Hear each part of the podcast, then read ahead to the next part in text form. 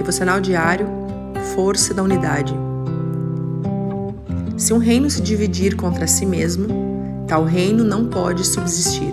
E se uma casa se dividir contra si mesma, tal casa não pode subsistir. Marcos 3, 24 e 25.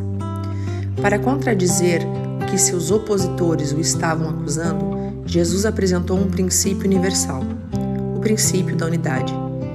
Ele pode ser aplicado ao bem e ao mal, como por exemplo a Torre de Babel. Naquela ocasião, os homens se uniram por um propósito mau e o Senhor confundiu a língua falada, para que eles não pudessem permanecer unidos e o trabalho foi interrompido. E é óbvio que o inverso também é verdadeiro.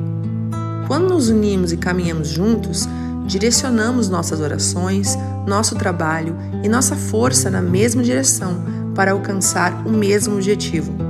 Por isso, nosso casamento, família e relacionamentos não podemos permitir que rachaduras surjam e abram brechas que enfraqueçam a unidade.